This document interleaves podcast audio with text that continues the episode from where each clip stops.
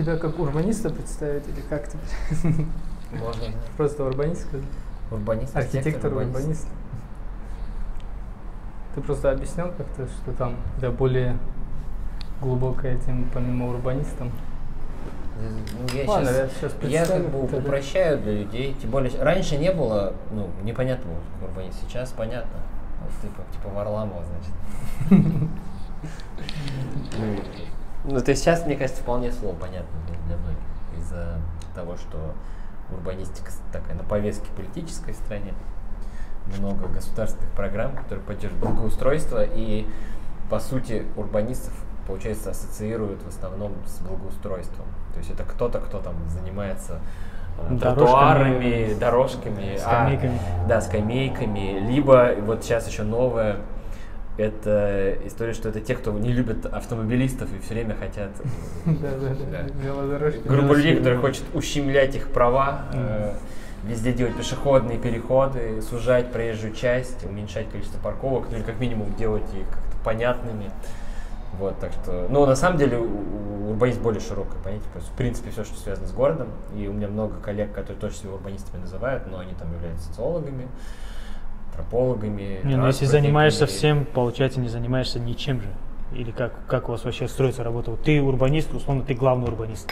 И у тебя в комп, э, ну, Ты как главный архитектор, да? да, и у тебя в подчинении, к примеру, там есть социологи, экономисты и так далее, и так далее, и так далее. Ну, Ну, и так ты выстраиваешь работу над каким-то одним проектом, правильно? Ну да, ты, по сути, ты менеджер. То есть, вот, ну, если говорить э, о той работе, которой занимался я, Мгм. а это консалтинг, то есть мы помогали, консультировали э, разные большие компании, э, там, не знаю, руководство городов э, или регионов, или там даже Российской Федерации по разным направлениям, то да, есть проект, есть задача, ты собираешь команду, и твоя задача как, с одной стороны, как менеджер ее вести просто и раздавать задачи, с другой стороны, Я перебью, я не верю, что ты здесь сидишь. Я все равно думаю, блин, он здесь сидит, что ли?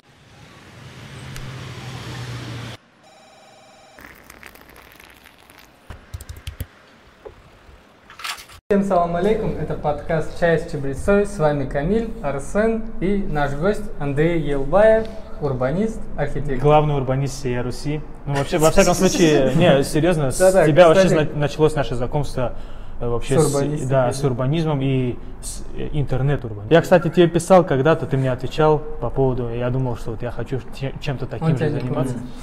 Да, я, я, я знаю, что они не помнили.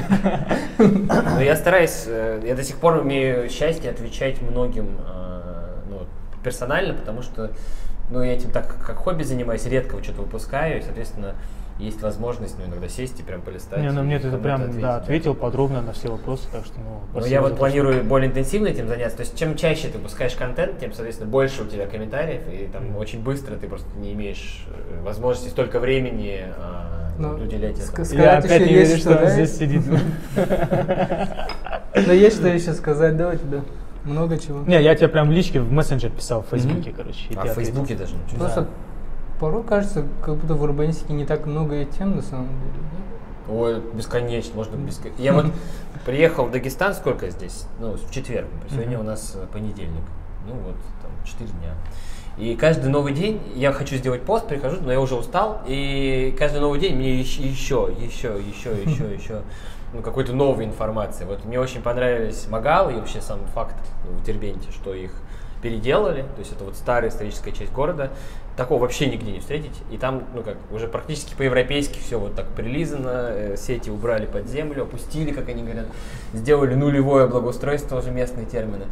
Потом очень, э, ну как бы вот парк, там набережная, это все мало интересно, почему? Потому что много где делают, Э, ну как бы с нуля что-то сделать или практически с нуля мало интересно. Ну да, понятно, будет прикольно, круто, э, большие бюджеты, ну, мы видели так, в Москве видим, везде видим. А вот э, Крыхля, где мы с тобой случайно Мгм. встретились, вот это на меня тоже сильно произвело впечатление. Мы там были вечером, и я на следующий день специально пошел походить днем, посмотреть, как это. Потому что, ну, вообще вопрос кладбищ меня так волнует. У меня студенты, я преподавал в высшей школе урбанистики 4 года.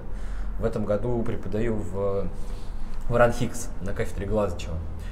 Вот. И вот прошлом году у меня были студенты, которые делали, у них финальный проект был связан с кладбищем. Они взяли одно, ну они вообще с районами работали, и они выбирали в районе какой-то такой проект, работая с которым можно как-то район изменить и на ментальной карте э, людей, знаешь, ментальная карта это когда ты вот представь, с чем у тебя ассоциируется Махачкала, например, да, вот ну, так с набережной, там, с таким-то районом, с таким местом, mm-hmm. таким. Это вот то, как ты представляешь твоя ментальная карта города. То есть ты не все запоминаешь, только то, что тебе важно. Вот, собственно, как можно привнести на ментальную карту вот этого района людей какой-то новый объект. И они стали с кладбищем работать. И там куча проблем. Вот это, ну, как бы, такое среднестатистическое кладбище в Москве, оно имеет один вход, но в принципе закрыто это такая, ну, такой забор, который создает вокруг себя периферию. То есть все, что вокруг кладбища, это вот такие не очень приятные места, куда ну, с низкой интенсивностью использования, низкой и так далее. И вот они тоже говорили, хорошо бы хотя бы второй проход сделать, э, хорошо бы там какие-то тропиночную сеть организовать. А в Крахляре все есть. Там есть, например, там, не знаю, 7-8 входов со всех ну, сторон. это изначально было, да. да, до проекта. Можно насквозь проходить. То есть это не планировочно, это часть города, а не вот такая, ну, не вакуум, который ну, непроходной. Плюс там еще иерархия, получается, есть маршрутов, есть вот эти вот широкие аллеи они сделали, есть вот эти узкие, совершенно прекрасные, которые иногда, ну, видно, не, не проходят, э, ну, то есть там очень плотно стоят э, камни вот надгробные, и все равно как тут умудряется так пройти. Но это очень э, круто, и я надеюсь, что ну, этот опыт, я вот я собираюсь про это видео снять, и ну как-то просто рассказать, что бывает вот так, что можно так работать, я просто почему так говорил, да, это глупо звучит, просто сейчас так много урбанистов стало, и кажется, что все переживали уже, я поэтому имел в виду. Ну, переживали все, как бы, если ты в этом э, варишься, но ну, да. как бы, люди до сих пор э, очень ну, тяжело воспринимают эти изменения и не понимают. Э, ну, вот с автомобилями, например, самая такая острая тема, которую все время приходится заново-заново повторять, что, условно, как избавиться от пробок. Единственный способ избавиться от пробок – уменьшить количество э, ну, активных автомобилистов, которые каждый день ездят по городу. За счет развития общественного транспорта, за счет повышения там, плотности и повышение комфорта пешеходной инфраструктуры. То есть чем плотнее мы живем, тем больше мы пешком и, можем. И шоком будет, наверное, для многих махачкалинцев, дагестанцев, что и парковки, да, ты говорил, не планировать парковки. Да, и это тоже интересно, что вы когда делаете парковки, к вам люди на, на машине приезжают, потому что им есть где припарковаться, а вы если парковки не сделаете, ну перед театром, например, то когда люди в театр поедут, ну первый раз, да, они будут недовольны очень сильно, мягко говоря, да, почему да. нет парковки. Но второй, третий раз они уже подумают, ну, на такси поедем, да, или да. на общественном транспорте, или пешком дойдем, если живем недалеко, да. То есть, и вот это воспитывается таким образом, ну, вот в, Мос- в России есть пример Москва. То есть в Москве в центре города сначала запретили парковаться как попало на тротуарах, что уже сильно изменило парковки и что сильно сразу изменило профиль бизнесов на первых этажах. То есть там первый этап было, что позакрывалось все. То есть там продавали роликсы, делали очень дорогие массажи, не знаю, спа-процедуры, бьюти-салоны. Это все закрылось, потому что аудитория их, э, которая, не знаю, с Рублевки приезжала, там, она ушла, но через некоторое время открылись там, не знаю, Uniqlo, H&M, какие-то простые кофейни для, ну, как бы более простых горожан, и это все работает спокойно, ну, по-другому улица зажила. А потом еще, после того, как просто запретили, стали переделывать, делать благоустройство и еще уменьшили даже те парковочные места, что были. В итоге это привело к тому, что в центре меньше пробок теперь. Ну, вот как бы простая логика, делайте больше тротуаров э, и меньше парковок, у вас больше людей, которые ходят пешком. Делайте больше парковок, у вас, соответственно, больше людей, которые едут на машинах. Логично, логично, но вот очень трудно это. Еще дается. одна такая боль у наших, ну, в Дагестане есть к примеру, частный сектор, и там строится пятиэтажка. Ну, наверное, урбанисты это бы сказали, это хорошо, уплотнение застройки. А, ну, это, это сильно зависит от того, э, насколько развита инфраструктура. Как бы в, в этажности uh-huh. вообще я не вижу ничего плохого в этажности, хоть 50 этажей uh-huh. стройте. Ну да. А должна быть соответствующая инфраструктура. То есть э, должны быть 50 этажей, это значит, что у вас там, скорее всего, не знаю, должна быть какая-то остановка транспортная с высокой там, провозной способностью. Вот ты Метро. сейчас подсказал, конечно, нашим застройщикам. Не, не, не, ну, подождите, но вы, вы сначала ветку трамвая туда проводите, которая у вас вообще Ну, как нет? правило, а, вот. когда и, потребность, ну, как, как, как пока потребности нету, никто же это не будет делать, это заниматься нет, этой нет, инфраструктурой. Ну, посмотрите, как развивается весь мир. Сначала строится э, ветка трамвая, потом город говорит, окей, построили, молодцы, теперь вот вам... Э... Ну да, но я имею в виду, это сверху откуда-то должно идти. Ну конечно, нет, вот город... Да, ну, да, да Э, Я, да, я сегодня смотрел, как мне очень понравились дворы. Вот прям вот главная площадь, и там дворы, снаружи сталинские дома, внутри это такой самострой, очень хорошо сделанный, кирпичный, основательный. Э, Но это тоже очень интересно. Но да, по идее город должен, есть генплан, такой документ, который вроде как должен э, описывать траекторию развития, есть там проекты планировки, есть правила землепольной застройки, которые все, вот, ну, по идее, должны регулировать. А по факту это не так, и получается в южных республиках еще большей степени не так. Но да, если мы строим и набираем какую-то плотность, вот сама плотность, говорю, сама по себе она не проблема, но без инфраструктуры тут же проблема. Поэтому не надо это воспринимать, что строите теперь. Нет, нет, сначала давайте разовьем инфраструктуру и вообще, в принципе, посмотрим, если это место удалено где-то на окраине, туда ну вообще нецелесообразно какой-то транспорт вести, общественный, ну, значит, там не, пятиэтажку строить не нужно. Хотя пять этажей это не, ну, не так много людей. Вот там если 20 Ну, просто если у нас 5 этажей, это обязательно куча машин, которые стоят Не, прямо ну, перед вот, твоими а, дверьми и, э, и так далее и тому подобное. Ну, и ну, у нас еще сети плюс плохие, и из-за этого там свет, вода, Ну, канализация. а инфраструктура это что такое? Ну это да, это дороги, вот это, да. это сети, все, Да, да, все да. виды, э, включая ливневку и прочее, чего у нас просто в городах не бывает, что просто нет. А, Это социальная инфраструктура, то есть достаточное количество там садов, Садов, школ, школ. и так далее. И это транспорт. Транспорт одна из основных, потому что, да, это тут же превратится в... Особенно если на окраине города, то все, у тебя вообще нет вариантов, ты только на машине туда можешь выехать. Ну да. В- на работу, куда угодно. Это как мой двор, да, вот ты из окна, я живу в новострое, тоже на окраине города, можно сказать. И вот там просто вечером ты выглянешь, там вот, ну, миллион машин стоит. Вот просто район построен именно для того, чтобы машины стояли. Двор. Двор для машин. Ну, в советское время Ни одного дерева зелень нет у нас была. во дворе. У нас во дворе ни одного дерева нет. Знаете, Нет, новостройки. вообще. А у вас, кстати, вообще в целом э, и в Дербенте, и в Махачкале не так много деревьев, в принципе, на улицах. Ну, в, Дере- в Дербенте сейчас много повырубали, там, ну, у них планы там по реозеленению и так далее, и так далее. А так, в принципе, Дербент Очень достаточно интересный озеленен, подход. Да. Но, но в целом зелени не хватает. Вот прям вот ходишь, смотришь, и кажется, улица А, а где ты ходил по Махачкале? Да я особо нигде, я был только в Тарках. Да. А, вот прям на вершину залезли мы на плато, которое Ну там да, сверху. мы уже в сторис посмотрели, Да, да, да. мы А, все знаем, где ты был. Вот. И мы чуть-чуть прогулялись по центру, вот где площадь, э, получается, по пешеходной улице маленькой. Вот. Мгм. И тут буквально а, остановился. Я люблю останавливаться в всяких таких аутентичных местах, поэтому я остановился в Ленинград гостиница, она такая советская. А, очень По-моему, аутентичная. 15 этаж у меня там сейчас. Я пойду посмотрю, как мне вид из окна еще. но Я даже не смотрел, потому что забежал и кинул вещи и прибежал сюда. А насколько ты 15 здесь? не зашли? Я завтра все уже. Э, куда? Дом 15 не Конечно, зашли. А, вот сейчас историю расскажу. Историю расскажу. А, я живу в Москве, район аэропорт. Так.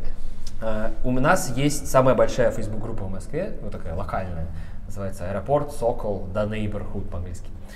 И там, ну, лет пять назад э, кидал клич, э, была такая штука, Just Cook называл. Ну, какие-то местные ребята, они в промке на районе снимали помещение, сделали кухню.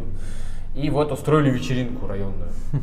А, значит, ну, ну, я, конечно, о, класс. Типа вечеринка, круто, плов будут готовить настоящий, узбекский. Там вот пришел, прихожу, там все такие модные, современные, всякие то татуировка, ну, вот такие неформальные, молодые.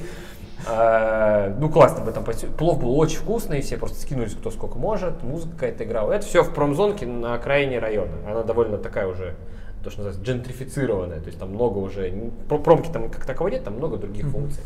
Сейчас там, кстати, есть классное место по сборке мусора, собиратор называется. Вот, и, в общем, э, организатором этого всего был Мурат Калаев. Ох ты. Я подписался на него тогда, еще не было у него дагестанского, я как-то вот, ну, слежу, мы как бы, как мне объяснили, здесь не говорят, что я не знаю, говорят э, кого-то, я лично не знаком. Да, Но мы как бы, ну, как бы мы с ним пересеклись, но по сути это вот то, что лично не знаком, но вот, э, и э, прикол в чем, что я вот шел и ребятам, моим гидам по городу объяснял это все, и мы приходим в этот двор, и там висит вывеска Just Cook Сокол, вот прям та вывеска, которая висела вот у них, где эта кухня была. То есть, э, вот мы зашли в этот двор, и я подумал, «О, ничего себе. Ну и как тебе дом 15? У, отличное место такое. Но оно как какой-то такой странный, ну, как бы оазис. Но он- а, есть какая-то такая скрытая, подпольная история. там. Да, да, да. Там Зашел. даже вывески нет. Да, да, да. То есть э, мы куда-то идем, куда мы идем? Забор. Зашли, поели. Ну, нормально, классно. И там какие-то работы художников. э, Там вот есть цитаты э, вот, этого художника где-то на, на, на, на заборах. Ну, прям какие-то чуть ли не вот, ну, вот как, какие-то из этих э, рисунков. Хорошо, ну ты в три, три дня в Дербенте был, получается, правильно? Мгм. Ну и ты можешь, у тебя, к примеру, есть такой цикл лекций, что, ну, к примеру, Тула глазами урбаниста, э, Дербент глазами урбаниста, ну какой-то саммари условный, Ну, я вот уже сказал, что я э, Магала. Магалы, Кладбище. э, очень Магалы, кладбище. Ну, много Э, Сейчас, секунду, я части. перебью, перебью секунду. Вот ты сказал, что Магалы сейчас, вот то, что их прилизывают, так причищают, да? Что это тебе понравилось или не понравилось, то, что они вот такой облик сейчас? Не, мне, мне, это, конечно, понравилось в большей степени, потому что ну, эти территории часто остаются без внимания. Ну, потому что, как правило, коммерция – это какая-то некоммерческая история. Мгм. Потому что, ну, там нет никакой коммерческой выгоды. э, Разве? ну, а что это дает, условно? Ну, к примеру, она вообще центр туризма за счет э, Магалов, я думаю, и образовывается. Ну, к примеру, как в Баку э, и Черишахер. Там что же это историческая часть города, при том, что она вообще Ну, была разрушена и я, перестроена. я не заново. был в Баку, но я знаю, что такое через... А там же люди живут Да, прямо сейчас? да, конечно. А, ну, возможно. А, но как бы она не такая очевидная. То есть это такое хотя бы среднесрочное мышление должно быть. Мгм. Чтобы, то есть мы сейчас инвестируем и получаем эффект не завтра, Через а через 15-20 какое-то время. лет, ну да, да, да. И сейчас, ну, учитывая количество проектов, которые уже реализованы и в процессе в Дербенте, ну, для меня, я это вообще, я много по России, по России езжу, и, но это проект московский там. То есть, если масштабировать там относительно населения, ну, это реально очень много одновременно происходит, и планы еще круче и больше. И, ну, действительно через какое-то там 3, 4, 5 лет, ну, это реально место начнет перетягивать население из Махачкалы. Ну, то есть, вот кто живет в горах, они уже подумают, ну, может, в Дербент поедем, зачем? Ну а для чего ехать в Дербент? Ну, через пять лет. Ну, если там будет туризм, Мгм. то есть там будут, значит, можно Деньги, будет э, что-то продавать, что-то, ну, как-то вот в этой сфере э, работать, с одной стороны. Ну, те, кто уже нужно что, закончил, смотри, получал тебе что нужно? Тебе нужно, а, э, нормальную заработную плату, Да. чтобы жить хорошо, да, и Однозначно. нужно развитое здравоохранение, образование, что там тоже подтягивают, да, там появится библиотека, вот, например, сейчас в новом парке. И, б, тебе нужна комфортная среда. И в Дербенте сейчас вот она начинает, и туда поедут еще те, кому это, кто это ценит. Ну, творческие люди могут поехать туда. То есть, э, вот, кому важно пойти как, бы, по городу прогуляться без шума там. Хорошо, а как вот, ну, хорошо, через пять лет, когда все поймут, что, ну, Дербент удобнее, чем Махачкала, и начнут туда переезжать, вот этой тишины же, уже там не будет. А, ну, ну, там... Плюс туризм, плюс... Тишина имеется в виду без вот этого. А то, что люди ходят на улице, ну это нормально, то есть наоборот, э, такая какая-то. Ну смотри, вообще я сам с Дербента. Я сам дербентский, я там вырос, но живу сейчас в Махачкале. И, к примеру, я очень часто, э, я приезжаю туда, там, ну, когда-то я мог там раз в месяц приехать, раз 2-3 недели приехать, ну, очень часто. Сейчас с этим труднее. Но суть в том, что я, к примеру, приезжаю, сажусь в такси, я с таксистом разговариваю, как тебе вот изменения, что ты здесь видишь, в чем как бы плюс, в чем минус. И вот у всех, с кем я встречаюсь, все, вот практически все говорят, что стало хуже. Э, Стало лучше, Не, ну если он автомобилист, э, ну в смысле, ну пусть. Не, не, не, нет, именно не, не с точки зрения, это- не с точки зрения дороги, абсолютно нет. Вот вообще вот как человек, он говорит, ну мне говорит, не нравится говорит, то, что здесь происходит. Потому что я говорю, этот дербент, это уже не мой дербент, который был, говорит, Ну, это нормально, вырос. это все же нормально. Да. Ну, в смысле, если происходят изменения, Мгм. если ты жил, ну, вот так, а теперь ты живешь по-другому, да, это не твой, ну, как бы город. Это, ну, это вот а, Не, и вот изменений. вообще, вот, ну то, что говорит, так много туристов стало, говорит, нам тоже не нравится. Это, Потому это что еще еще мало, сейчас их, ну, то есть их будет очень, намного больше. То есть сейчас это прям развивается так, что там будет просто намного. То есть он, он будет говорить через э, год, там, два, через три года, что Тогда «Э, было тогда лучше, да?» еще было прекрасно, да. это как Ну. э, эффект э, рака называется, да, или как он называется? Бабочки? ну типа тогда было лучше, тогда было лучше, А. тогда было лучше, а потом рак уже сварился. Ну, да, вот эта история. Тут как бы, не знаю, это процесс, который запустили, потенциал огромный у города, его начали раскрывать. Да. А, И можно как бы переживать о том, что жизнь теперь не такая, как раньше, а можно просто... Приспосабливаться, Ну, ну да, как бы и нельзя к изменениям... То есть ты можешь только э, сделать так, чтобы их наступление для тебя было максимально комфортным. Вот о чем нужно думать. А не переживать о том, что там тогда вот так было. Ну, есть подумай, если там чем-то занимаешься, как ты можешь выстроить свою жизнь, чтобы ну, она была комфортной э, вот при тех новых условиях. Там же еще, наверное, вот, вот эти районы, то есть интересно, как еще будут окраины развиваться, потому что если туда хлынут люди э, извне, ну, то есть даже внутри Дагестана, то есть Мгм. население начнет расти, то их, им надо где-то размещаться. Вот как Ну, они- сейчас же то, что Дром спроектировала целый район. Ну вот, ну вот, может быть, они там будут жить. Я, я не знаю, делали ли прогнозы, я не изучал подробно, то есть как, как, как, как что по демографии планируется через вот, на момент реализации. Не знаю, Сейчас не 120 тысяч, сколько будет вот, на момент? И сколько будет там У Шамиля, дневного... может, есть информация об этом. Нет? Э, То есть интересно еще, сколько прогнозируется туристический поток, то есть какое будет дневное население, и где оно будет концентрироваться. Там- Ну, наверняка есть, потому что там такая команда работает, ну, в принципе, они Ну должны всё вот, да, ну и это довольно сложно всегда делать, но часто ты это делаешь как раз э, отталкиваясь от каких-то конкретных проектов. То есть ты представляешь, что вот мы строим там, не знаю, аквапарк, он привлекает столько-то людей в среднем ну, за такой-то период. И вот от этого пытаешься считать. А потом ты все эти проекты складываешь, у тебя какой-то прогноз получается. Ну, вот. ну плюс еще учитываешь все тренды, которые такие объективные, ямы там 90-х, вот это все. Мгм. А по Махачкале, ну, ты еще ну, ничего слушай, не я ничего не видел. Я только по Махачкале долго въезжал, А как понял, что это очень у автомобильный... тебя не было такого сильного ну, чувства разницы вот между Дербентом и Махачковой?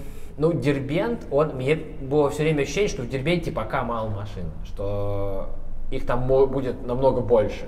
Вот, э, в Махачкале их уже нормально. Это в смысле И- прогнозируемо будет больше или Ну, вот у меня просто, я, я же не, не, считал, что это субъективное вот Мгм. ощущение, что пока что еще не у всех там машины, кто бы мог их завести. Да, в принципе, там, ну, машины... Хотя мне говорят, что у всех по две, на Сибирь по две машины. Ну, Такое ощущение, В что... Дербенте еще нет, но, в принципе, они идут Ну, в в смысле, сторону, что, но Дербент что небольшой вопрос город. пробок там очень активно встанет, и помимо вот благоустройства надо общественный транспорт очень сильно развивать прямо уже сейчас.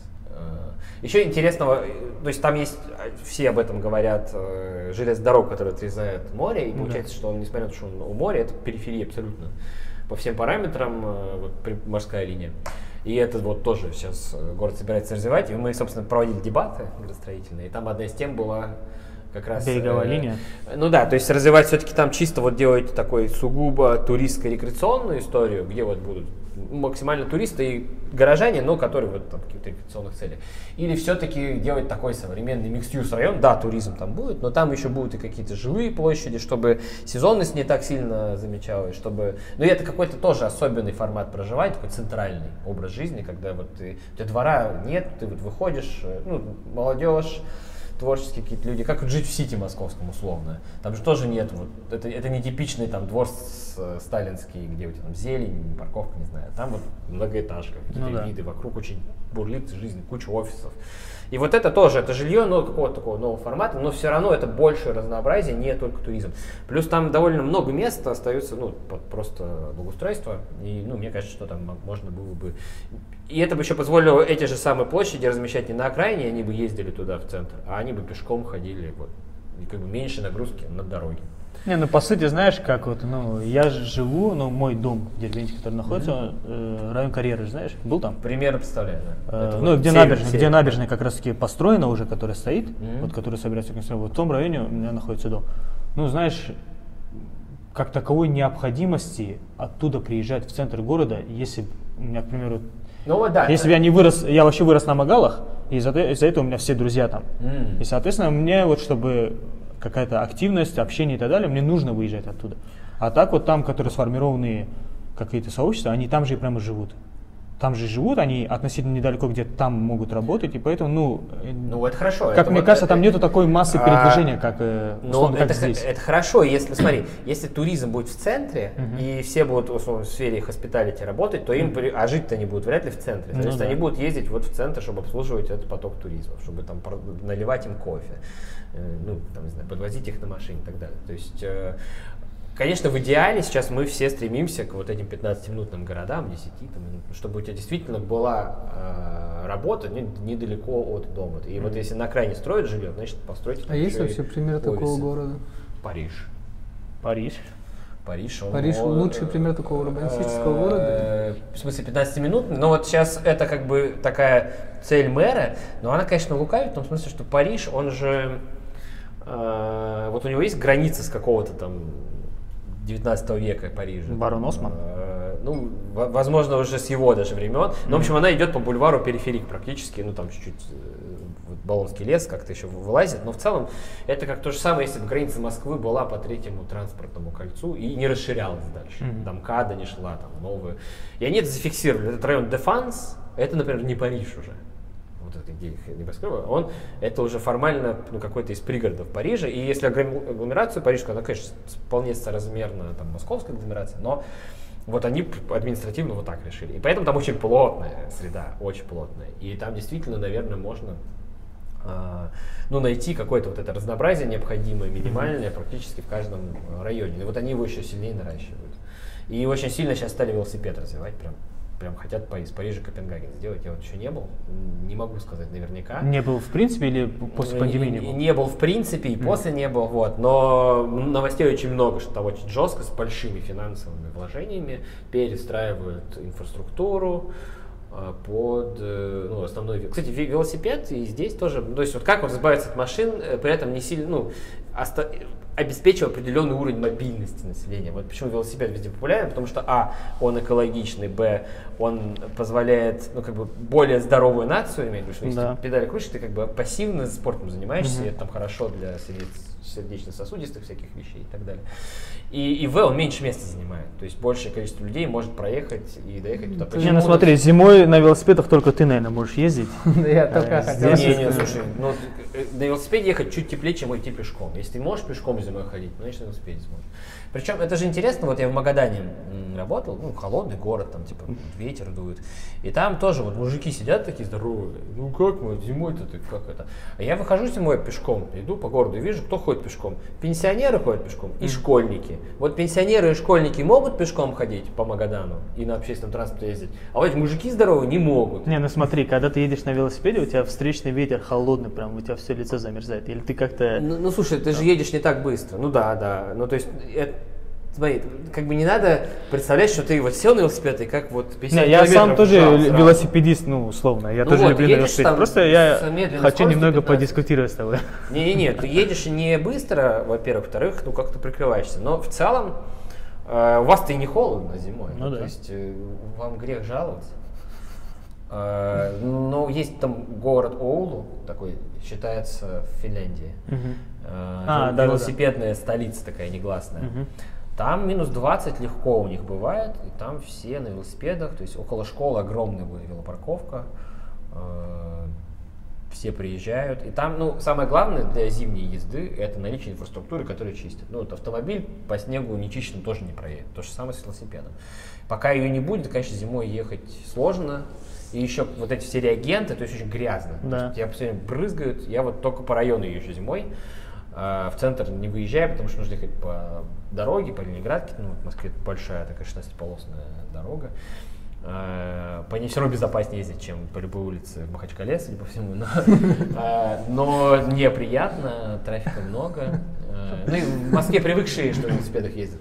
А, Вот Ну, у нас еще не привыкли, у нас на Акушинского не было тысячи улиц. нет, нет. Ну вот если в час пик туда поедешь, бывало, ну, Но вас- несколько раз я на велосипеде ехал А. в час пик, о, там всем плевать, ну, что ты человек там. Но они же медленные. Как бы в час пик ты довольно легко лавируешь между автомобилей. Ну, можешь хоть пешком идти. Единственное, что у вас очень любят трогаться резко. И трогаться резко, и у нас вот точно так же, как ты любишь на велосипед лавировать, у нас на машинах любят также лавировать, поэтому... Но у тебя больше, да, свободы. Ну, тут, наверное, какая-то, какая-то другая особенность. Но я видел пару ребят на велосипедах, но у вас доставка еще не очень, э, так очень, не так Ну, развита. у нас пока еще на машинах в основном, по большому счету, и Вот, какой-то пешей а- доступности, а велосипеды пока слабенько. Вот, но в пандемии все вдруг поняли, что э, из-за того, что еще и многие, ну так, движение организовано, что тебе в соседние, условно, кварталы нужно ехать там вокруг. И в этом смысле велосипед намного быстрее осуществляет доставку. Плюс он еще паркуется легко, не в каждом дворе может припарковаться и так далее. И сейчас вообще вся доставка московская это велосипед. Велосипед, самокат, да? Ну вот именно 15, вот это вот, кстати, 15-минутный город, вот есть Dark лавка, тоже все. да, лавка, вот, вот она по сути работает, она обслуживает 15-минутные Да, да, да. города, вот они рассредоточены по всей Москве, таким образом, чтобы закрывать условно вот это, а 15 минут это вот велосипед, значит, э, за 5 минут. Ну, сейчас вот я слышал, что здесь тоже пытались какие-то дарк сторы делать, но и, и вот, ну, такие Ну, dark пути доставки. да, да, да. Да, ну, пока, пока еще здесь не сработает это, поэтому до нас еще не дошло это. Мгм. Еще момент, вот ты, ну, наверное, слишком много вопросов вообще про Дербент, э, ну, наверное, один из, может быть, последних. Ты сказал, что Улан-Удэ это большая деревня. Да, Что- очень. что такое Дербент? э, Дербент город. Совершенно точно. Смотри, что, что делает Улан-Удэ большой деревней, это плохая связанность. Мгм. Ну, то есть там районы отрезаны друг от друга. Это как бы просто много небольших. То есть там нету плотности. Просто я читал еще и газетные вырезки какие-то, АФ, там, Бурятия или э, кто А, да? что- Да, да, да, там прям Урбанист тебя назвал не, не очень сильно любили, там я прям чувствую, молодой человек сказал вот так, да. Интересно. Но с- а на самом деле, вот по- под видео на YouTube прям все писали, да так и есть, мы Мгм. деревня. Но я же сравнивал с э, Благовещенском, то есть это относительно. В Благовещенске в два раза меньше людей живет, Мгм. но жизни там намного больше, потому что они живут более компактно, более плотно и более связано. У них как бы центр города в Улан-Удэ, это просто, ну, он отрезан железной дорогой, с другой стороны двумя крупными э, реками, э, через которых нет никаких связей. И, по, и сама застройка там это вот такой обветшалый частный сектор, и не такой плотный, как Магалы. Там большие участки размером, там меньше людей живет на квадратный метр, Ну, половина домов да, еще плотность. обветшали, там вообще никто не живет. Мгм. В этом смысле, э, ну, в Дюрбент хорошая связанность, хорошая сетка. Единственное, что стены, они вот горизонтальные связи. э, То есть вот есть железная дорога, я начал Так. говорить, а есть стена, которая нужна исторически была вот этой стеной, и там очень ну, сложно Границами бывает с одной стороны на другой стороны стены. Мгм. То есть там не хватает связей вот таких параллельной береговой линии. Ну, наверное, в этом и Это прелесть. да, и плюс он не будет сильно растягиваться на город. в смысле? Почему? Как Ну, связь центра с окраинами. типа. Это будет Ну, есть четкое деление какое-то, есть да. историческая часть, и есть все остальное. И, ну, вся прелесть в этом, то, что Ну, нет, насколько просто- ограничено. Нет, ну смотри, ну, это к чему приводит, что вот есть люди с этой стороны, есть люди с этой стороны. Им все равно нужно куда-то ехать. Это приводит к тому, что улицы, те несколько, которые есть, они, Мгм. они перезагружены. То есть на них слишком большой трафик. я. Если было больше, это как бы никак не влияет на то, что здесь построили или там построили. То есть я не понимаю, как это может Ну, влиять имеется на... в виду, что преимущество будут брать в уплотнении застройки, чем где-то на окраине брать. Но, но там же уже достаточно плотно, вот и с одной стороны стены, ну то есть там полноценные районы там советского периода Ну да. э, с панельными домами и с благоустройством, и просто, ну вот очень сложно из этого части даже либо в центр попасть, либо не сложно, а как приходится, кажется, что о, я сейчас пешком даже пройду, Ну, пешком может там и найти, можно какую-то дырку, я не знаю, но вот на машине ты начинаешь ехать в обход, и это как бы вот стена, она сейчас а визуально это не видно, это непонятно. знаешь, вот- Визуально кажется, что у вас квартальная сетка вот такая, но стена ее просто нарушает, и на самом деле она не такая частая вот в этом горизонтальном направлении. Знаешь, каждый раз, когда ты что-то говоришь про Дербент, ну, мне прям хочется с тобой спорить. Давай. Нет, в том плане, что ты, к примеру, говоришь, что вот это плохо, а я говорю, что это круто. Ну, в том плане, что я просто привык к такому. Ну А смотри, тебе, ну, вот человек, у, у который тебя плохо есть для тебя- улица, которая очень загружена, и чем больше людей, тем она еще больше будет загружена. Где будет всегда пробка. Просто, ну, понимаешь, я просто А, вырос как бы в этом, и поэтому для меня это не составляет проблемы. Но я знаю, Ты что же мне вырос, там не было туристов. Ты уже, уже не Дербент не твой. Ты уехал, он уже изменился. Ты же сам только что говорил, Ты любой таксист говорит. Да. И вот он меняется, и как бы и ты смотришь, ну как бы, если ты городом занимаешься, ты все время смотришь на пару шагов вперед, что дальше-то будет. Сейчас это еще едет. Так. Я говорю, мне кажется, машин там мало. Мгм. Вот и машин станет больше. э, Здесь еще эти два района появятся, с одной стороны, с другой. Мгм. Эти люди будут и между собой в гости ездить, и может кто-то, ну то есть ты же не привязываешь все равно их. Вот ты должен здесь работать, обязательно пешком ходить. Все равно будут э, перемещаться. Вот, еще там общественный транспорт, ну, надо как-то развить ему как- какую-то связь. Там, может быть, можно все построить вокруг э, железнодорожной ветки и ее использовать как пассажирский дневной транспорт, учитывая, что там, не знаю, не такая, ну, я не знаю, я сейчас фантазирую. Хорошо. А то- а то я уже менял ну, вопрос. ну, как бы глобально, если у вас вытянутый город, вам нужен какой-то хороший, с большой провозной способностью транспорт, ну, не знаю, трамвайная ветка, скоростной трамвай, который бы вот так вдоль побережья проезжал и через центр как-то проезжал. И на него насаживать эту плотность. То есть у людей, которые там будут жить, у них должен быть способ не на машине быстро, комфортно добраться до других частей города. Ну, вот мы с Исой разговаривали тоже в этом же подкасте. Мгм. Вот он, ну, как-то по поводу трамваев сказал, что, ну, трамвай в Дербенте это очень... Ну, это не важно, трамвай, это может быть сложная история. автобус, э, БРТ есть. Ну, это как автобусы, которые, по сути, ездят как трамваи. Есть э, безрельсовый трамвай, такая М, штука. да. Его фишка в том, что он как бы он на автопилоте едет по таким, по сути, просто по разметке. Мгм. И поскольку он на автопилоте, он может очень близко к платформам подъезжать. То есть э, не как троллейбус, по сути автобус с проводами, а вот прям ну, то есть есть э, решение, обязательно рельсы класть и так далее, но смысл простой, что должен быть какой-то комфортный общественный транспорт, который много людей может посадить Да, и быстро провести, и быть. наде- надежно не встав в пробки при этом. Мгм. Тогда люди поймут, что это удобнее, чем ехать на машине. Пока вот не будет этого, они будут, конечно, ну, если комфортно, на машине всегда комфортнее, ну, да, там, Да. музыка, у тебя там климат-контроль, все, ну, хорошо. Э, Поэтому это как бы объектив... Нет, ни, ни один здравомыслящий человек не проголосует условно ну, в пользу общественного транспорта, где нужно с кем-то ехать. э, Ну, если вот поставить общественный транспорт самый комфортный в мире или личный автомобиль. Конечно, личный. Проблема в том, что ну, в городе личный автомобиль это такая сельская история, пригородная история. В городе не работает. Поэтому, да, мы вынуждены жертвовать комфортом своим личным. Мы в многоквартирных домах живем, да, вот с кем-то делим подъезд. Ну, вот, как бы, Ну, в принципе, да. комнатушка, когда вы жили. ну, Не, ну, э, Целыми одно, семьями. одно из ты делишь подъезд, другое ты же не делишь. Ну, хотя есть случаи, когда и делишь квартиру. Ну, Это- ну, ну это да, и, э, такое, ну если ты хочешь жить в центре, где Ну высокий да. Просто центр, город ты это, в квартиру- принципе, компромиссы получается. Конечно, да, да. То есть ты за очень развитую инфраструктуру, очень насыщенную среду. Вот мы же зачем в город едем? Потому что здесь много возможностей.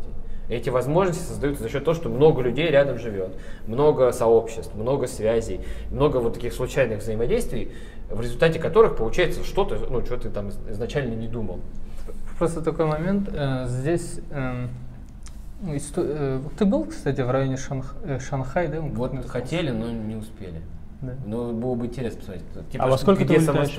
Э, мы завтра в 9.30 в аэропорт едем. А, ну, Ну, с- ну, в 7 уже светло же, да? А это надо пешком идти или ехать на... ну, доехать до туда, а уже там уже пройтись.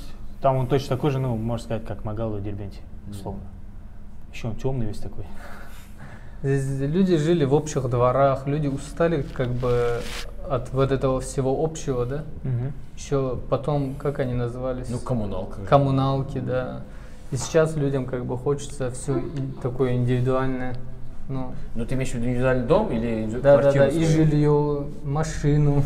Ну, у нас, же, у нас же какой парадокс довольно любопытный. Э, Ну вот, по идее, если это благо, то жить в индивидуальном доме должно быть дороже, чем в комнате в многоквартирном доме. Ну да. Ну бы у тебя же лучше. Ну, в принципе, То дороже. есть ты занимаешь место, да? а, а по факту в том же Улан-Удэ дешевле. Они там живут без инфраструктуры, они там покрышками топят вместо, не знаю, или Мгм. углем. У них же огромные экологические еще проблемы из-за этого. Э, То есть у них мало, мало того, что там связь плохая, еще и все застроено вот одноэтажным частным сектором с низкой плотностью. То есть не такой, как Магала, а прям вот возьмете Магалы и растяните их на территории в 4 раза больше. Вот чтобы вот так было. Улан-Удэ сейчас после этого ролика еще больше тебя возненавидит, ну, в смысле, но не только в Улан-Удэ такая проблема. Много где у нас города с пролет. Это нормально, пока там богатые живут. Ну, кто может позволить э, там асфальт содержать как-то, ну, договориться, скинуться и так далее, кто там, где есть какие-то сети. И когда город богатый, у него есть возможность содержать, потому что мало людей живет, он тратит денег столько же, сколько в районе, где много людей живет. А здесь их мало, а площадь огромная. То есть для города, для бюджета это огромные деньги на содержание инфраструктуры. Поэтому он либо вообще не строит, и у нас в частном секторе, ну, в большинстве случаев, там, в городах, э, да даже просто не в Москве и не в Питере, но просто асфальта не будет. Ну да. Э, не, не будет центральной канализации, центрального отопления не будет, все будут печками топить. Хорошо, а как вот, ну, к примеру, вот, вот ты говоришь, что сейчас Дербент, к примеру, будет развиваться и так далее, и тому подобное, и что все будут в Дербент переезжать. Но есть такая теория, что будущее за мегаполисами, то есть все будут Да, переезжать да. в Из, мегаполисы. ма- из маленьких городов Да.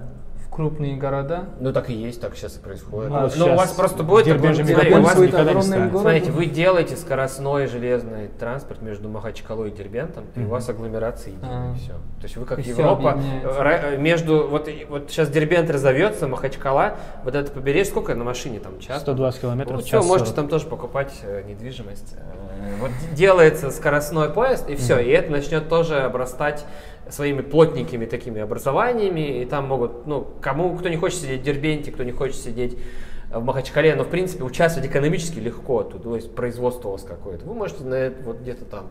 И в принципе можно и доехать утром, если это будет прям на центральный вокзал, да, прям в центр города где-то останавливаться, то вот доехал и пошел. Ну, на Голландию можно посмотреть, там, в принципе, из любой точки можно за час до Амстердама прям на, на до центра Амстердама доехать. Ну, то есть это, мне кажется, вот так будет. У вас, тем более, горы, они низкоплотные, а вот эта прибрежная линия, она максимально... Ну, я прям по себе чувствую, что вот в последнее время прям природы не хватает, знаешь, вот через неделю прям буквально хочется с города выехать куда-нибудь. Но у вас мало зелени, я же говорю. При Ну, том, то что он живет в э, частном доме. э, зелени у вас мало, и вот это вот чего урбанисты пытаются добиваться, потому что есть критика города, что здесь шумно, здесь пыльно, здесь нечем дышать. Ты говоришь про любой город или про Махачкалу? Про любой город. Мгм. Ну, то есть, в принципе, вот Ну да. есть какие-то стереотипы. Ну, как бы, а наша задача сделать так, чтобы здесь было не шумно, чтобы здесь было чисто. Город, было- парк, Да. Ну, он не обязательно, он не должен быть парк. Вот это тоже крайность. Делать город-парк это супер экономически нецелесообразно. С точки вот о чем я только что сказал. Парк это низкая плотность. Надо просто вот эти улицы, которые у нас есть, ну, на них зелень должна быть. Было- А, ну, должны быть кстати, какие-то зеленые Сейчас до нас только будет долетать вот этот тренд на, двора, на дворы без машин. Ты вроде против них, да, или как? Я не против двора без машин. Смотри, э, двор без машин прекрасно. Просто что делают девелоперы у нас? Они берут участок, ну, определенного размера. Они строят дом в форме каре, ну, квадрата. Э, Он занимает часть этого участка. Есть территория, которая вне этого двора, есть, которая внутри. И они парковки из внутри уносят вовне. Соответственно, ну, парковки все равно на их участке есть, ну, еще какие-то подземные. И если это застройка в каком-то сложившемся районе, что получается? Что вот эти люди новые, которые теперь у нас живут, они живут с этим парком во дворе, который обычно закрыт по периметру. Что я, кстати, поддерживаю. Ну, можно закрывать, если это ваш двор, закрывайте. Но, извините, э, всем вокруг М, почему-то парковки достались. Вот эти ваши, которые не в вашем дворе.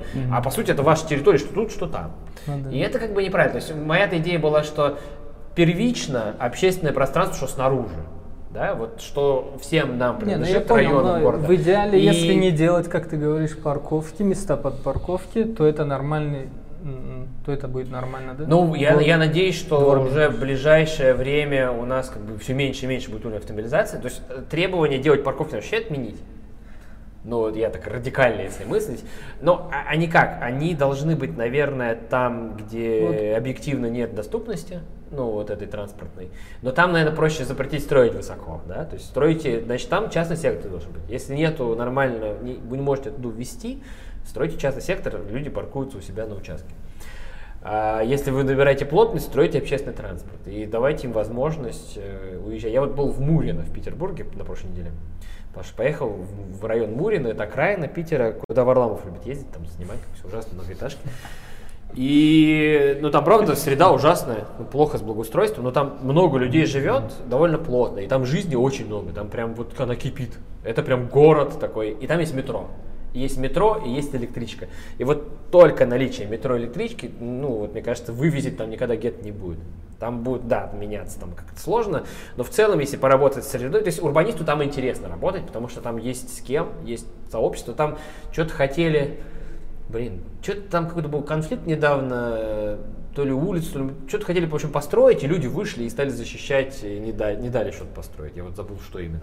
То есть там вот районе. есть, да, там уже есть какая-то Комьюнити, да? сообщество, там очень много молодых семей, которые вот только начинают, у них нет средств купить где-то там ближе к центру, вот они там доступно. При этом есть метро, ты можешь, в принципе, уехать э, в центр Петербурга без машины. Хорошо, ты в Якутске подметил, что крыльца там какой-то является такой Ну да, ну потому что там... элементом городского дизайна, что А, смотри, в Якутске крыльца у нас везде узнаваемый элемент городского дизайна, потому что в советское время мы проектировали, ну как бы у, у нас было, у, у нас в смысле у градостроителей, там планировщиков некое представление о том, сколько нужно магазинов там на район, и мы говорили, ну здесь будет магазин, здесь будет аптека, а, здесь будет, э, не знаю, детский сад, ну вот мы прям точно знали, где что будет, где-то делали там пристройки и так далее. Выяснилось после того, когда рыночная экономика появилась, что оказывается больше всего нужно, больше востребовано, и первые этажи а, вот этой всей советской застройки, панельной, пятиэтажек, начали переоборудоваться. Они все были спроектированы так, что нулевой уровень, он выше уровня земли. Соответственно, появляются крыльца. Вот у меня жена из города Абакан. Там весь центр застроен пятиэтажками такими вот, либо панельными, либо кирпичными. И вот они параллельно идут. И там просто сплошняком, вообще вот все первые этажи на центральных улицах, это вот эти крыльца, они все разные, разномастные, цветные, желтые, красные, там одни ступени там металлические, керамические, бетонные, ну, прям вот какое-то разнообразие. А, вот, а в Якутске вы еще берете и эти крыльца поднимаете не с полутора метров, ну, на метров четыре. Потому что у них сваи, у них Да, подполье, да, да, которое обслуживать надо, да, вот, многолетняя мерзлота, которая сейчас активно тает. Большая. У них, на самом деле, вот смотришь на Дербент, и они говорят, что мы сделали пешеходный переулок, там вот этот первый, за 20 миллионов. В Якутске Это они... улица счастливых людей, то что? Э, да. Где да. ты ковер покупал. Э, да, да, Это, это супер мало. Мгм. То есть это вообще ну, какие-то копейки для благоустройства. И ну, в Якутске они не могут. У них любая стройка это просто адски дорого. Ну да. Особенно качественно. Поэтому они вынуждены делать не очень качественно. И вот у них э, даже условно, в прошлом году они благоустроили что-то, и ты уже смотришь, и там уже вот пошло волнами. Потому что земля, ну вот, э, если не догрузить сваи и сделать мало, выталкивает обратно. И у них другая интересная история про то, что а, вот они снесли старый деревянный барак, Мгм. он на сваях, Да, на да, да. У них нет средств, дорого, у да? них нет средств, чтобы пропарить землю и вынуть их. А их просто так не вынуть. Что значит пропарить Ну землю? ты ее должен оттаять. Ты А как ты, как ты землю. ее оттаиваешь? Я не знаю технологии, ну что-то туда пускать какие-нибудь электроны. Мгм. Что-то, что ее оттаивает. Ну, это можно погуглить технологии, не интересовался. Вот, и потом ты их вынимаешь. Мгм. Если ты это не сделаешь, просто засыпешь все аккуратненько, там, заасфальтируешь, у них есть Со временем парковки. вырастает что-то будет Да, они со, со временем земля выталкивает все плотные тела, Мгм. ну, видимо, проходит циклы оттаивания там. э, Замораживание да, да, оттаивания? да, и, и прям вот такая парковка с пеньками. Прям видно, где сваи, фундамент дома был. Вот, и только это, и у них даже было, по-моему, на главной площади такая история. Тоже с... Да, да, да, и они потом специально, ну, ну как, это как бы лицо города, они вот э, заказывали специально. Сейчас, Как-то ты их назвал там интересно. Вспученный. Ну да, это, это, ну, это как бы такое прилагательное, которое описывает, потому что а это везде, то есть Мгм. все тротуары, они вот э, вспучены. То есть, ну, это как бы не, не тотально, это вот здесь что-то всплыло, тут что-то всплыло. Хорошо, а как ты назовешь Дербент? Не знаю, слушай, Дербент. Мне прям хочется Ну, пытать у, тебя него- у этими него- ну, у меня- у меня не возникло какое-то одно прилагательное, которое бы его так прям описало. Ну, я не знаю, кратко вот какое-то описание самого Мне кажется, Дербента, вот, ну, Дербент это про амбиции, про какую-то вот амбициозность Мгм. большую. И, ну, я же ничего про него, не- то есть я вообще не знал, что такой город существует Мгм. до мастер-плана. Ну, когда бью конкурс на мастер-план. Да, да, да. Тогда он как бы появился. Тогда вдруг выяснилось, что это же не просто город, еще самый древний город у нас. Как бы он начал обрастать каким-то вот э, какой-то историей, потом что-то там происходит. И это как-то ну, на фоне звучит, но ну, ты все равно не знаешь. Да, что-то там произ- произошло. Довольно ловко сделали с мастер-планом, через конкурс его провели. То есть ну, это вышло там намного дешевле, чем если бы просто заказывали кому-то, если кто этим занимается. Вот. И когда я сюда приехал, и посмотрел, что это было полтора года назад, то есть, ну, там, два года назад, Мгм. и сколько уже сделано, и сколько еще в планах, это просто поражает. Это просто огромная амбиция. И такой пример, ну, какой-то особой политической ситуации. С которая- чем бы ты сравнил его? А я даже не Ну, знаю, с чем его вот мы убираем Москву по темпам и так далее. Ну, с каким городом Не- ты нету, много не- путешествий? нету аналога. Просто нету аналога. Нету ни одного города, который бы мог сравниться. Даже Казань какая-нибудь, э, это не то же самое. Знаешь, вот я был в Стамбуле, и Стамбул, вот этот район... Ну, слушай, Гиджиконду. Стамбул это, это, это мегаполис супер разнообразный. Нет, я про, именно про район Гиджиконду, вот, ну это прям Дербент. Ну, Увеличенная какая-то копия. Я не был в Стамбуле, поэтому не могу э, сказать. э, Ну, я думаю, если ты вот по- поедешь туда, ты прям Ну, ты имеешь в поймешь, виду в каком смысле? В целом, вот я, вот я когда духу был, вот я когда гулял по этим районам, да, вот я когда гулял по ним, вот я прям чувствовал, что, ну, что-то свое, понимаешь, вот это Мгм. что-то прям сильно Ну, напоминающее. культура же близкая. Ну да. Не, и в целом, помимо культуры, ну, культура, в принципе, формирует все, это понятно, да, но именно и застройка, и вот вид отдыха, как они строят прям вплотную узкие улочки, Да, там, там, э, прям Стамбул там на же, улице Я вот там не был, но чай. в целом имею представление, что там очень уличная такая культура. Да, да, да. Ну, э, Именно в этом районе, Мгм. именно вот этой исторической части города Гиджиконду, вот именно там вот прям то же самое, что и на Магалах творится. Но просто более, более Но на раздутый. Магала, кстати, видел интересную историю, там э, производство обуви в одном из переулков. Да. И там такая Где просто... обувь на стене Да, да, да, да, да. И там сидит женщина, делает эту обувь. Да, да, я да. с ней разговаривался. Я уже знаю, что у всех Инстаграм есть. что есть Тоже для меня новость. Ну, как-то в Москве то ли не обращал внимания, то ли этого не так распространено. Но я, я не думаю, что в Москве у кого-то есть Инстаграм. Вообще об этом не думаю. Я захожу в навигатор и через навигатор ищу. Тут, я так понимаю, люди через Инстаграм все ищут. Да. Вся жизнь через Да. Инстаграм, Да, продажи. и поэтому Это я уже тогда знал, что я уверен, что, что у нее есть Инстаграм. Я говорю, какого у вас Инстаграма? Она мне говорит. Конечно, у нее был. Вот, мы с ней как-то... ну, я просто, чтобы запомнить, где это лежит, я под них подписался. Сегодня уже прочитал, что барсетку потеряли, черную Макс Репост. э, У них там Магомед такой-то. А, Вот, и, э, во-первых, она, получается, работает, у нее производство и продажа в том же доме, где она живет. Да. Это вот work-life это вот такой очень уклад, который ну, мы, ну, урбанисты любят и хотят, чтобы он возвращался. Это вот как раз устойчивая история 15. То есть, если ты здесь живешь, то как бы... Ну, это я рассказывал, я, ну, одни лекции типа были, и я там свою презентацию делал по своему проекту, я рассказывал, что Дербент это такое место, в том числе Магал, что вот если там прям бывает какое-то производство, вот как ты говоришь про обувь, только у меня с кефиром история такая Мгм. была. Вот там был кефир один, из-за которого прям, ну, чуть ли не со всех прилегающих территорий все сбегали сюда, потому что они Это знали, очень что там итальянская такая история. потому что Ну, там каждый да, район да. имеет свой продукт, который они хорошо делают. Да. И есть пекарня, где лучше все туда ломятся. И, Кстати, то есть, да, и если едешь в какой-то район, да. то ты знаешь, что здесь надо вот это есть, а тут надо вот то есть. И они очень этим гордятся. Вот. И интересно, что она вообще эту обувь продает на Wildberries. Да ладно. Она просто их шьет, отправляет на Wildberries, они там на ценник накидывают ценник. Ну, и- понятно.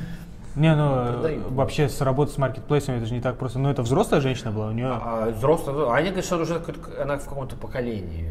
То есть это Мгм. такое, Да, да. через поколение идет это производство обуви. По обуви, причем была, там были даже модели, которые мне в целом понравились, мне только подошва не понравилась, а в целом вот именно кожа сверху, дизайн, ну, вполне.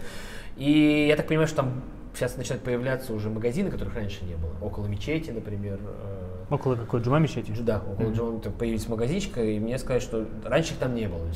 её Ну, я видел там единственную да? кофейню, которая новая появилась. Ну, А, сколько? нет, а магазины были? Там туристические какие-то все вот эти Нет, не было, раньше не было. Вот сейчас там прям вот прям напротив нее, Мгм. там сразу 3-4 разных. Урбеч там продают, ну, А, все да, вот да. это. Так ты Урбеч попробовал уже? Нет, кстати, не пробовал. Я когда сюда шел, э, рядом прям с нами, с моим домом гаражи есть, там в одном из гаражей делают урбеч. Ну, я серьезно говорю, я зашел ну, туда, я говорю, мне нужен урбеч. мне кажется, в целом я, его пробовал еще в Москве, но как-то вот сейчас у меня в голове нету представления вкуса его, он не возникает. Ну, ты не должен был его забыть, если ты его пробовал, да. Ну, в общем, я тебе хотел этот подарок сделать, но я его не сделал, потому что Ну, тогда о чем мы с тобой говорим? Вот. Но э, вот это вот там появляется. И там сейчас, скорее всего, а, будут появляться всякие типа мини-отельчики, когда сдают. Вот э, в каком Геленджике А, у них вот что, они там живут и сдают. Кстати, в Дербенте это исторически так и было. Вот у нас дом, в котором я э, вырос, он, кстати, вот где армянская церковь, он где в 100 метрах от нее. Вот. В этом доме у нас вот внизу, у нас ну, двухэтажный дом, вот первый этаж был полностью э, под э, сдачу Ну, квартирантов. это называется- Мужское и женское. То называется work-life э, unit э, Ага. в английском, а это называется bed and breakfast. Вот Airbnb, э, они придумали, то есть они добавили air к этому Да, да, да. то есть воздушная кровать и завтрак. Э, Air bed and breakfast. А обычно классический формат bed and breakfast, это когда ты живешь и сдаешь кровать условно и еще завтраком. Но это э, имеется в виду, это не только у нас так было, это такая А, прям да, это распространенная, довольно-таки да, да, распространенная. И сейчас вот обратно вот получается, ну, тогда приезжали из соседних э, ну, стран, даже из Ну, Азербайджана, а это вот возможность торговать. туристу окунуться в какую-то более-менее уже аутентичную среду, хотя она будет, конечно, выхолащиваться, да, из, э, из-за того, что много туристов. Но, э, то есть им пожить вот именно в колоритно, а для местного населения такой доход дополнительный. Хорошо, вот, ну, магалы, как ты, к примеру, видишь развитие этих магалов? Что я, можно я с ними вообще сделать? не знаю, что там может происходить. Я вот ходил по торкам и понял, э, вот мы были у, на, у экскурсовода дома, скажем так, Мурат. э, Да. Вот, и у него довольно современный такой модернистский по архитектуре дом, и я вдруг понял, что туда залетает отличная японская архитектура, вот эта малогабаритная, которая там скошена. То есть это умение жить как-то интересно на очень маленьком пространстве. Мгм. И, ну, то есть какое-то преобразование архитектурное вот в каком-то таком направлении там вполне возможно. То есть это может В Тарках. Быть, э, в Тарках, и На Мага- на на Магау. Магау. То есть там если есть что-то новое, новое все равно что-то строят.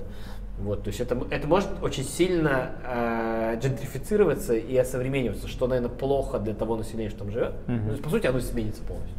То есть планировочная структура остается, но э, начнут э, расти цены, хотя у нас с, жильем... И это будет так сильно вынуждать не- выезжать их дальше. ну, да, ну это как джентрификация обычно происходит, Ну, что начинает расти аренда, но у нас земельный налог с жилья не такой уж и большой, то есть, наверное, в целом они себе могут... э, Если Я не удивлюсь, будет, если на Магалах его многие не платят, если, что... да, ну вот их, во-первых, легитимизируют в какой-то момент, придется платить за воду, за, ну, потому что очень будет развитая зона. да. Ну да. И там либо город может искусственно это поддерживать и сохранять уклад специально, вот, ну потому что это ценность. И пока что, кажется, что в Дербенте много вот этого, ну, понимают и вроде это делают. Ну, что-то, вот считают, что это ценность, поэтому мы так будем делать. Но если условно отпустить на рынок, то это, скорее всего, да, будет выдавливать население, которое там коренное, и у него будут это выкупать, и вот они будут куда-то переселяться в другие места. Что, Ну, чисто вот э, хотелось бы. оставим за рамки вот все как бы вот эти э, экономические и так далее, вот эти нюансы. Вот по-человечески как ты относишься к этому? Вот, то, что вот так вот коренное население отсюда будет выселяться. Слушай, я, Нету такого, что ну, город как-то не- теряет свою какую-то идентичность, потому что ну, эти же люди, они же и формируют вот этот уклад, который там есть. Ну, конечно, не хочу. Ну, вот как- в дебатах было там вот этот э, пляжная история, мы дискутировали, вторая Да. тема была. Ну, я да, видел, я лю- на вот финальной части дебата я был. Отмечали, что типа Дербент не пляжный город, не надо сделать, делать пляжный курорт, условно. Ну, и никто не собирается делать. Но мы как бы в рамках дебатов обострили. Да-да-да. И типа это не Геленджик, условно, и Дербент другим интересен. Он как раз Магалами интересен, крепостью интересен, и вот этим вот э, большей частью такой удаленной от, от, э, побережья. Хотя оно тоже дополнительно новая грань появляется. Вот. Но мне тяжело э, сказать. Наверное, все-таки более устойчивый подход это да, это сохранение э, тех людей, которые там живут. Это попытка дать им э, возможность э, адаптироваться, то есть э, как-то потихоньку перестроиться, потому что при- приходит новое поколение. Ну да. Молодые, они по-другому живут, они не живут как э, там их родители. Сейчас очень сильно, ну, мы все связаны, все через Инстаграм даже. Вот, вот это все. Мне кажется, что они мо- смогут, наверное, перестроиться и как-то уже э, по-другому... Адаптироваться к этим да. изменениям. Но, ну, наверное, эти изменения все равно будут не, ну, какие-то неизбежны. И ну, мы где угодно посмотри любой, любую территорию, если не совсем вот удаленная какая-то, то все Ну, коренное население как-то- да, Мгм. довольно быстро. И, ну, то есть, наверное, не, не круто, когда это какое-то насильственное, быстрое изменение. Мы сейчас вас э, сломим через колено, Когда быть и всё сделаем тут да? красоту.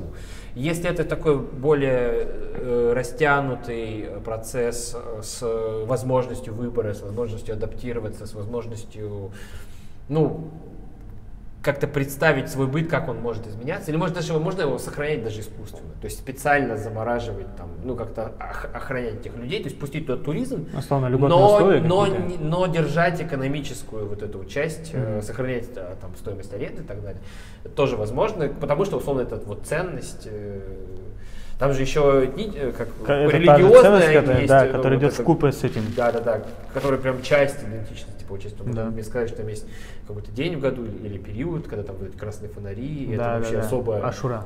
Да, да, да. То есть, э, и это как бы вот, если это уйдет, это действительно уже будет не то. Ну да. Город Поэтому- потеряет уже свою, свою ценность какую-то такую историческую. Да, но можно много примеров ну, посмотреть, поизучать, э, когда это все Когда это всё да, и произойдет, происходило. да? Но мне кажется, все равно постепенно, как ни крути, будет ну, как-то происходить. Даже сейчас, да, это уже не так, не так много там вот представителей, там, не знаю, шиитов, как было все раньше. Или нет? Представитель шиитов, Ну да. я думаю, так же. Так же? То есть вот они не, их не становится больше, ну, больше, я думаю, их точно становится, ну, меньше их... э, Меньше не становится точно, но у меня полно там, ну, я знаком со всеми соседями, никто никуда не уехал, все на месте.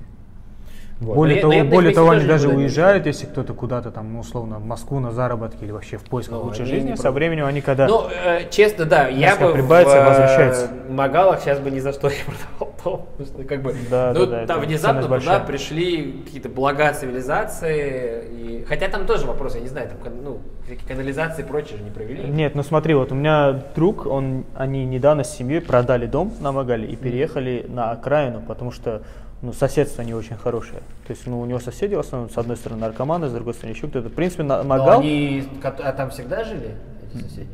конечно. А, ну, есть Это район, который вот то этим, они сами как бы, решили оттуда... Мгм. немного ну, кажется, да-да-да. ну, э, я понял, то есть это социально... Ну вот, скорее всего, социально неблагополучные, они и продадут, э, могут продать как раз свои...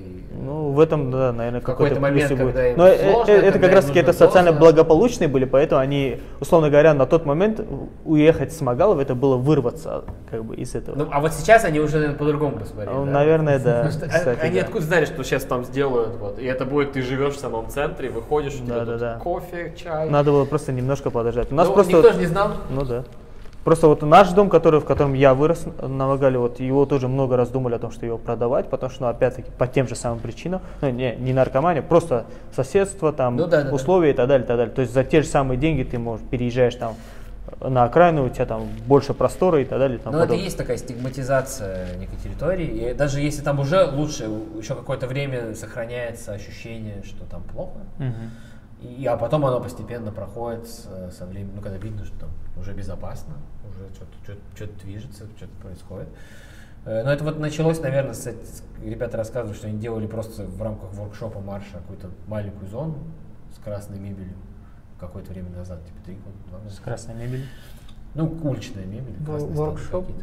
Ну, мы в воркшопах участвовали дербенских. Ну вот там прям в Ну, Магалах. там, где три точки выбрали, имеешь в виду? Наверное, я не знаю, я это не видел фоток даже. А, Мне просто рассказывают все, что вот э, это было еще до мастер-плана. Да, да, да. И что все, и рассказывается в таком ключе, что все переживали, что там будет небезопасно, Мгм. что вас А, местные- что там поломают или еще что-то еще? Не, что-то? не то, что поломают, но что к вам просто с вопросами придут местные.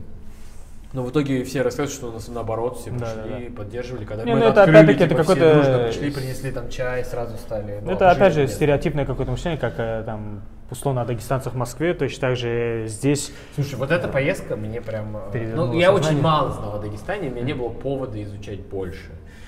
То, что как бы... Ну, это настолько, как бы, это вроде не невежество, но просто, ну, ты не живешь, как бы не думаешь об этом. Ну, просто не понятно, как несуществующая как будто А, какая-то часть. Да, да, да. И вот э, я, я сейчас, сюда приехал, я понял, что это множество, многонациональная страна, и что вообще-то русский язык, тут единственный язык, которым можно между собой национальности могут вообще разговаривать. Ну да.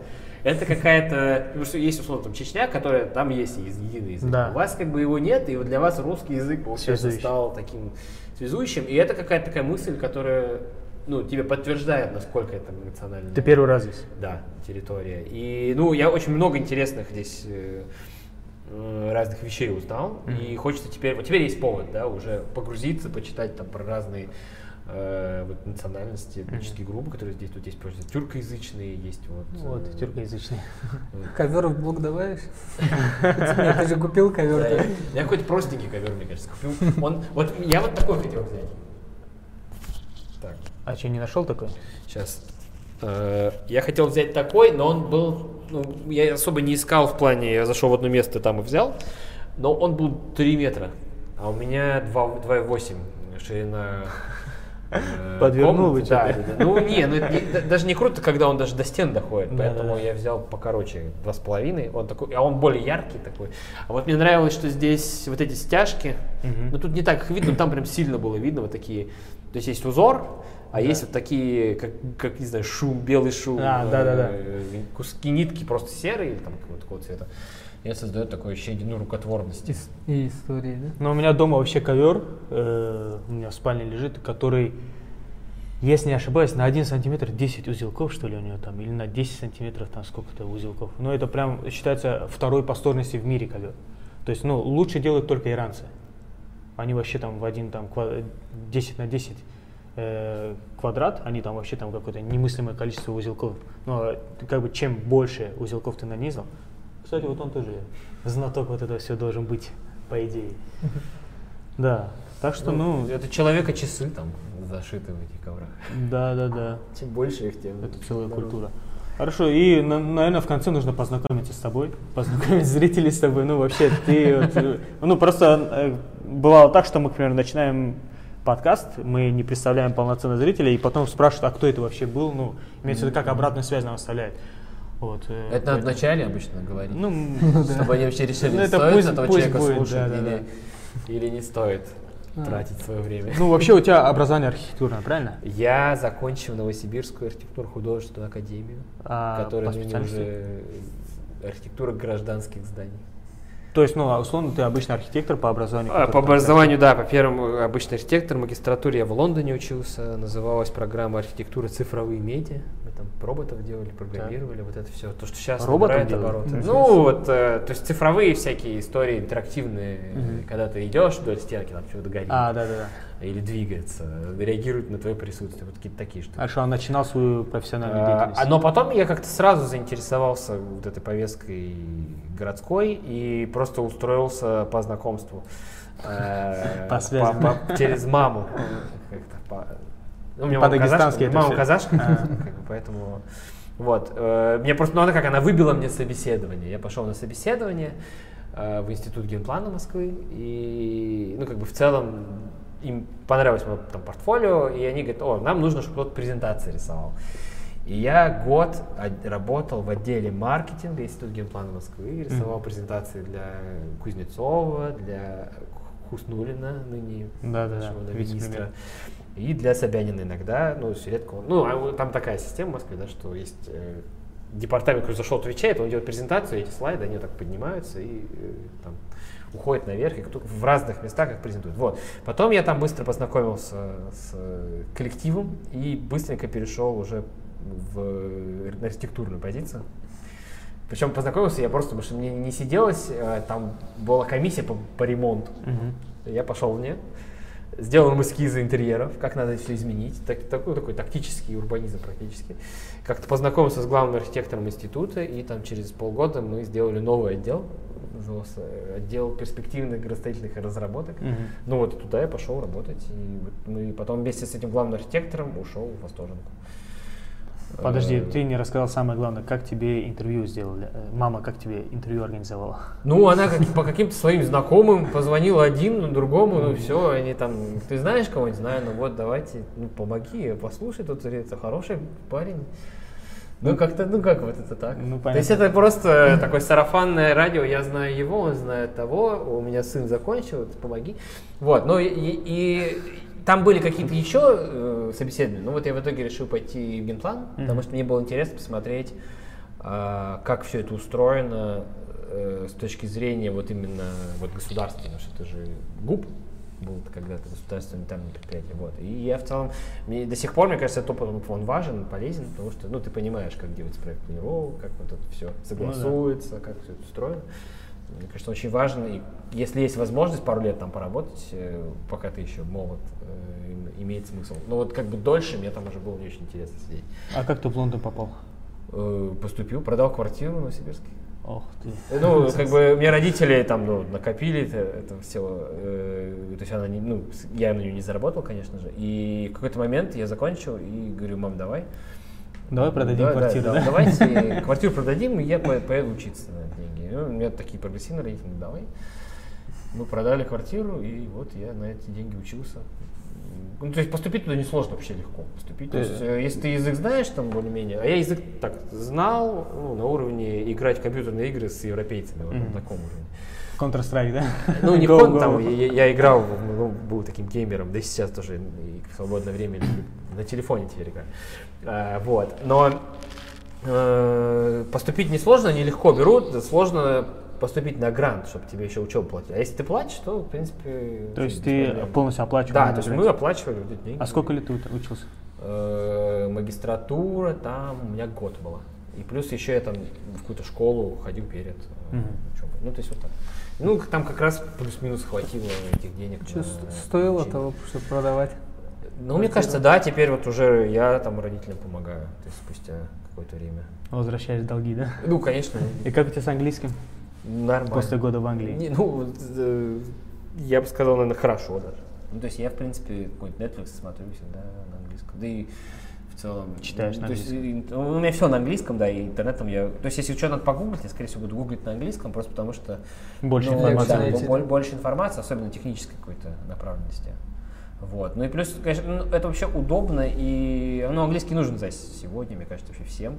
Я когда пришел работать в стрелку, пять лет назад. Э, Как бы наша первая команда на английский, мы по-английски презентации делали, мы по-английски вели коммуникацию, потому что у нас была в команде Моника Ко- Конрад, э, сейчас она зам, по-моему, главный архитектор Варшавы.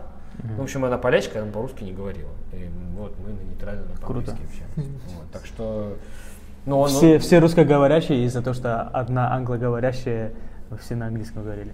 ну вот там Красаля была э, с нами вместе. Там еще, еще- да, да, Мгм. еще пару человек. Хорошо, а ну ты сказал, что ты ушел из стрелки. Ну вот я сейчас буквально в отпуске, да, и ушел. Почему? Но э, вряд ли это интересно слушать. Ну, это мы интересно, но мы прям- можем обрубить просто. Ну просто, ну как бы пять лет, э, захотелось что-то новое попробовать. И что дальше? Ну пока не знаю. Э, Но у меня э, сейчас... Блок уже, в принципе, доход доста- вот достойный блок. приносит, да? Ну, сейчас, Нет. мне кажется, нет, но я хочу им так немножко позаниматься, посмотреть. э, То есть, да, всегда хотелось какое-то время посидеть и поделать этот блог, ну, так, full time, чтобы посмотреть, каково это. Потому что всегда это как хобби, а ты это... сам ну, все делаешь, да? э, ну, у меня только монтажер сейчас есть, и все. Ну, то есть, там, наверное, чтобы делать это более регулярно, нужно чуть-чуть команду собрать, э, а им зарплату. Ну, по сути, ты делаешь то же самое, что условно делает Варламов, тебе, наверное, миллион раз приводили сравнение. Э, Не, ну это нормальное сравнение, я как бы не вижу ничего в этом такого обидного и зазорного. Ну, просто к Варламову, знаешь, вот, ну, про тебя в архитектурных кругах говорят, ну, как бы свой. Елбаев свой, а вот Варламов Ну да, потому что я же как бы практикующий, скажем так, урбанист. Мгм. А, ну как бы Илья, он более, прям действительно блогер. Это его full time. Ну, как он журналистом себя называет, сказать, но условно, конечно, он больше э, блогер. Мгм. Хотя условно какая-то редакция, которая вот сейчас тоже в Ютубе, э, Да. журналисты, журналисты, ну и, и то, что делает там Илья сейчас, это очень похоже. Ну, там разный, наверное, уровень э, наработанности материала, но в целом форматы они близкие. А ты как-то раскручивал еще блок или? Нет, вообще никак. То есть, э, это все органика. Нормально. Ну, а- Я вот сейчас об этом думаю, сейчас я думаю, да, надо начинать как-то э, ну, над ним работать и пиарить его, но вот то, что у меня там накопилось, это совершенно без рекламы. А про Дербент ты ничего не снимал, Еще только ничего не написал. да? А, ну я думаю, про Каркляр что-нибудь снять. Но мне это интересно не как вот, вот про кладбище я расскажу. вам. Мне вообще мало интересны какие-то ну, историко краеведческие, скажем так, темы. Мгм. Мне интересно именно как феномен планировочный и так далее, и чему из этого можно научиться. И, например, чтобы с кладбищами так работать, нужно просто понять, что такое бывает, Мгм. что это реально, что это может работать. Вот. Но тут еще есть особая, мне кажется, культура, э, связанная с кладбищами в мусульманском мире, которая, Да. наверное, в христианском немножко по-другому устроена. Да, я И, думаю, у нас, наверное, чаще посещают. э, не знаю, Ну и как более какое-то отношение трепетное, что ли. Хотя, я, честно говоря, не знаю, не, не могу сказать, что... Мне кажется, везде трепетное отношение. Ну да, я бы трепетное, так сказал, у нас везде. меньше, что ли, верующих людей, Мгм. и, соответственно, для них меньше вот этого святого. А, То есть э, более свободное посещение, то есть они могут там... ну, кстати, я слышал, что сейчас вот прям, ну, среди многих христиан, что они как-то меньше за погребение, а больше за то, чтобы кремировали. Даже вплоть до такого я слышал. Ну, это... э, Ну, у нас как бы светское общество пока что. Мгм. Поэтому как бы для светских людей кремация, конечно, это ок история. Мгм. Вот. Именно прям вот таких верующих я даже не знаю. Хорошо, а Ну, получается... я что, я, у, меня, у меня родители, у меня мама мусульманка, почему меня спрашиваете про христианский? Не-не-не, я просто в целом про эту историю. М, Ты сейчас как предполагаешь, ты сейчас поедешь там условно к себе домой, потом вернешься, заснимешь что-то, или на основе того, что у тебя есть материал, А, ты будешь я, дома... Я просто из дома что-нибудь сниму. Э, Скорее всего, точно про Крахляр, может быть, что-то про мастер-план. Но это, это опять-таки, если у меня будет время. У меня сейчас такая история, что мне часто времени не хватает. Ну ты же уволился. А я уволился, и теперь я много вот езжу. То я вот в Дербент, в Питер был, потом я, э, я веду какую-то пленарную... Ну, у меня сейчас довольно много активностей из разряда как эксперт где-то, либо что-то надо вести... Вот здесь я дебаты вел, Да. такой тамада от урбанистики. И, Ну, это тоже какой-то заработок получается. Тамада За- хороший Заголовок конкурс, интересно. сделаем. Андрей Илбай, тамадат урбанистики. Хорошо. Ну, э, мне из интересного я вот поеду на арктический форум, но там я не тамада, а там я просто буду Арктический форум международный, там будут участники с какими-то проектами по развитию, ну, проектах в Арктике. Арктики. Вот, а я в последнее время много работал как раз в северных регионах, в Архангельске, в. Магадане. Вот с, с ребятами из Арктикометрики. Не знаю, кто поет, нет, но у меня пост будет. Вот. Ну, скорее Я должны думаю, быть. Скоро в Инстаграме будет пост с, с Арктикометрикой вместе э, про принципы вот этого северного благоустройства. Мы уже его нарисовали, надо дооформить. Вот. э, и там это будет в Салихарде. И я подумал, что ну, в Салихард другой причины повода поехать вряд ли я найду. Да, да, да. Вот. э, и поэтому вот поеду в декабре в начале. Ну, то есть, ну, нет у тебя таких же планов, условно, как в Варламов сидеть и ездить по городам, по Да, странам. я, я бы с удовольствием ездил, у меня, ну, хотя у Варлама тоже двое детей, но я пока не могу так вот прям оставить, условно, жену одну там с двумя детьми. Мы, у нас такое... Ну, периодически нет, нет, у с нас женой тоже. довольно... Мы пытаемся вот э, на равных семью строить. То есть, как бы, моя ответственность э, за воспитанием детей и, и, там, не знаю, заработком денег, ее мы вот пытаемся это на равных, как так мыслить. То есть это не совсем, наверное, понятно, не знаю, в Не, Дагестане. это- абсолютно. Это где таксист сказал, что сейчас стало много женщин э, в, в Махачкале за рулем, потому что появился Инстаграм, Мгм. они теперь зарабатывают через него деньги Мгм. и покупают себе машины и ездят. Вот. Молодцы, У него такая молодцы. теория. Ну что, Э, Круто. что вот э, Инстаграм позволил э, как бы, Зарабатывать. целому Уравнил. по- по- да, и Мгм. Ребята потом говорили, что у них тоже типа в коворкинге сидят э, тоже девушки в основном, они какие-нибудь там SMM-менеджеры, э, вот все, что связано вокруг вот этих э, медиа-историй. Вот, и, ну, я просто не могу взять и уехать надолго. И вот даже сейчас меня уже ждут очень сильно, что ну, тяжело э, занимать детьми. Вот. Ну, понятно. Поэтому, ну, это какой-то баланс будем искать. Хорошо. э, вот у меня дедушка красит деревья. Белит. Ну, ну, ну, отлично.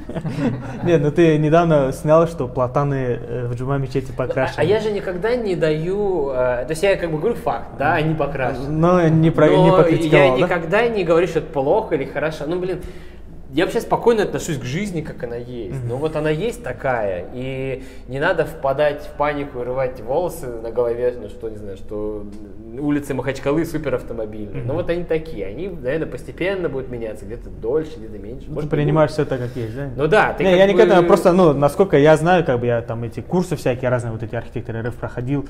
Ну, Э, это как там бы действие, рассказывают, которое- что не нужно красить. А, ну да, оно вроде как не нужно, Мгм. но вреда дереву это тоже не наносит. Ну, Мгм. то есть, условно, вот ты красишь, делаешь мур, на мурал на стене, да? Ну, Вот это какая-то такая история из разряда. Вот мы покрасили.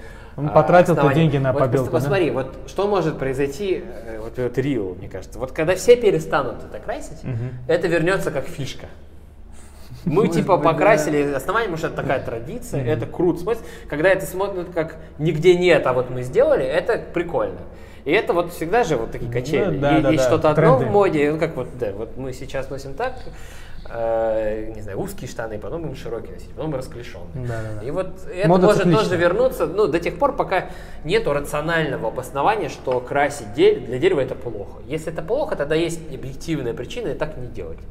Если дереву все равно условно, да, то, ну, наверное, можно красить, можно не красить. Это, это сугубо эстетический вопрос. Так же, как вот эти цветные детские площадки или деревянные. Детям, есть исследования, все равно.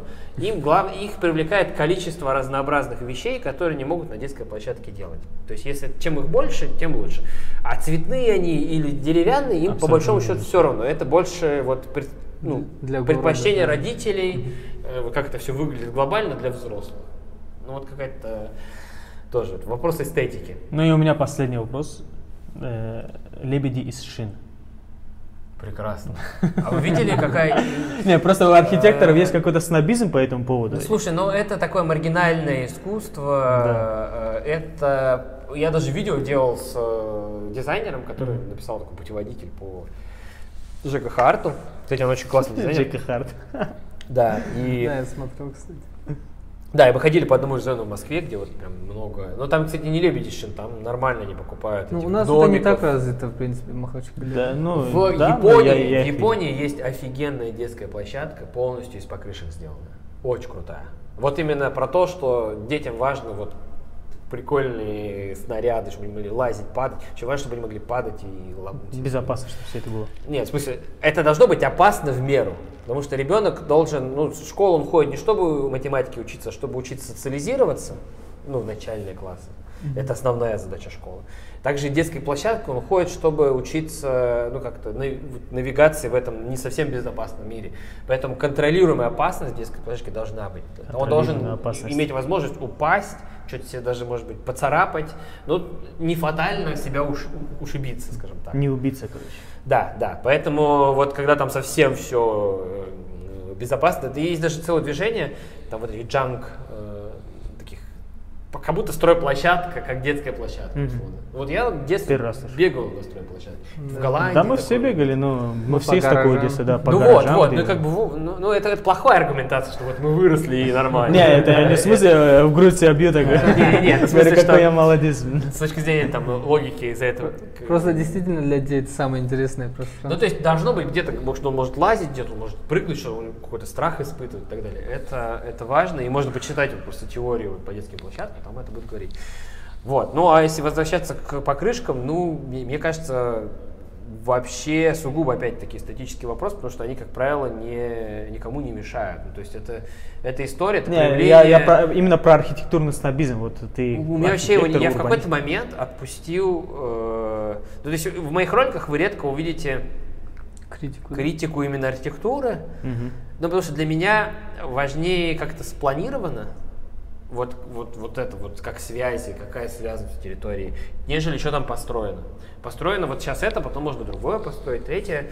Мне, мне важнее, э, ну как там первый этаж работает, mm-hmm. как он взаимодействует, не, не взаимодействует, нежели как первый этаж там и второй связаны. Я, конечно, укажу, если что-то странное и нелепо. Ну, да, фасад но, всегда можно как-то переделать. Но глобально, да? как бы, вот эта городская жизнь, она интереснее, чем э, облик города, скажем и может выглядеть все очень разбито, неопрятно, но если там вот, не знаю, шахматы, люди, пирожки вкусные, то это с этим можно жить. Но это не значит, что не надо стремиться к какому-то улучшению гармонии. И это не значит, что ну, как бы мы отменяем э, хороший вкус и так далее. То есть есть объективно уродливая архитектура. Ну, подожди, я просто покрышки, не... ши, покрышки э, шины это плохой вкус? Не знаю, это вообще как будто вне оценки. Mm. Но это какой-то вот, это как ребенок сделал что-то, mm-hmm. и ты как ты, ты не можешь его да, да, как, как бы сказать, о, что-то ты сделал совсем. Это вот это человек, который вообще, ну, очень редко в современных городах мы видим, кто-то созидает что-то вот рядом, на, на, на, вне границ своей квартиры. То есть в подъезде сложно увидеть, чтобы созидали. А тут он даже на улицу что-то вынес, что-то вот постарался, потратил свое время. Mm-hmm.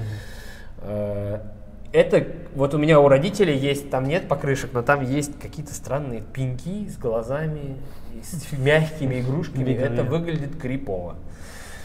Это выглядит странно, но как бы тоже меня это в меньшей степени волнует. Я это люблю снять, задокументировать, сказать, что могу сказать, да, что это, довольно странные. Но в целом никому не мешает у этой территории есть вот эта тетенька, которая все делает, а если там что-то будет происходить, она, она обеспечит социальный контроль, то, что mm-hmm. называется, смотрит в окно. Если кто-то будет трогать эти игрушки, она всех прогонит, закладчиков раз это и, и избличит. Вот. И, вот ну, как бы... были против закладчиков. У нас есть... Э, то есть я бы с этим скорее работал и модернизировал этот их ну, вот этот заряд и желание работать с территорией и давал новые инструменты. Mm-hmm. То есть они это время, которое они сегодня сделали лебедя, а потом ты к ним пришел, с ними поговорил, им что-то объяснил, что-то их подучил, и они завтра сделали классную лавочку, может вместе с тобой, и клумбу. Ну, то есть э, это как раз, мне кажется, тот капитал социальный, с которым можно работать да. и направлять их в какое-то вот русло. Все. Все, что меня беспокоило, я тебя спросил. Ну, хотя еще один вопрос есть, но его можно потом как-нибудь задать. В целом все. Спасибо, спасибо за то, что пришел. Было очень удивительно, когда он мне сказал, что ты придешь на подкаст, я немножечко... Ты вообще веришь в судьбу? Ну, нет, просто я... Нет, ну есть же, есть же научно доказанный факт, что мы как бы не решаем ничего. Ну, то есть, что мозг так устроен, он дает нам понять. Да, я, кстати, а, смотрел что, это исследование тоже. Что мы принимаем решение. На самом деле он уже все решил за нас. За несколько секунд до того, как ты принял И, решение. и вообще, если всерьез, да, прям подумать про то, как устроен человек, что это какие-то просто, э, ну, прям наука, это не, не мифология, что это химические реакции, да, между какими-то элементами, и это вот создает нас и наше сознание. Ну, это какая-то такая, но я не, не сильно в этом разбираюсь, вот какие-то ошметки вот есть вот этого. Но по- поэтому судьба, не знаю, нет, наверное, в судьбу я не верю. То есть отсутствие свободы выбора, э, но это не то же самое, что судьба. Э, Ну, это что-то такое, что ты как бы не задумывался. Вот, э, чтобы не верить, нужно решить, подумать, сказать, я не верю. Я не делал. Ты- ты То не есть я, думал, я, да. я не, не, не скажу, что я не верю, не скажу, Ну что да, верю. У меня как бы есть Я тебя застал врасплох. не, не то, что врасплох, ну а ты же не можешь, э, нельзя иметь мнение по, На всё, да. на всё. Оно либо будет поверхностное и неинтересное, а, ли- либо, ну, ты должен, про- ну, либо ты вот сочинишь что-то. Вот, Это как поэтому... у, у Дудя получилось, да, там концовка такая, веришь ли ты в судьбу? Что ты скажешь Путину, если ты его увидишь? Ну, ну, поскольку тут как бы, ну, позитивное и негативное скорее нет, чем да, да, то есть, э, если ты не думал, нет, или это нейтрально, это как это, я Агностик, да?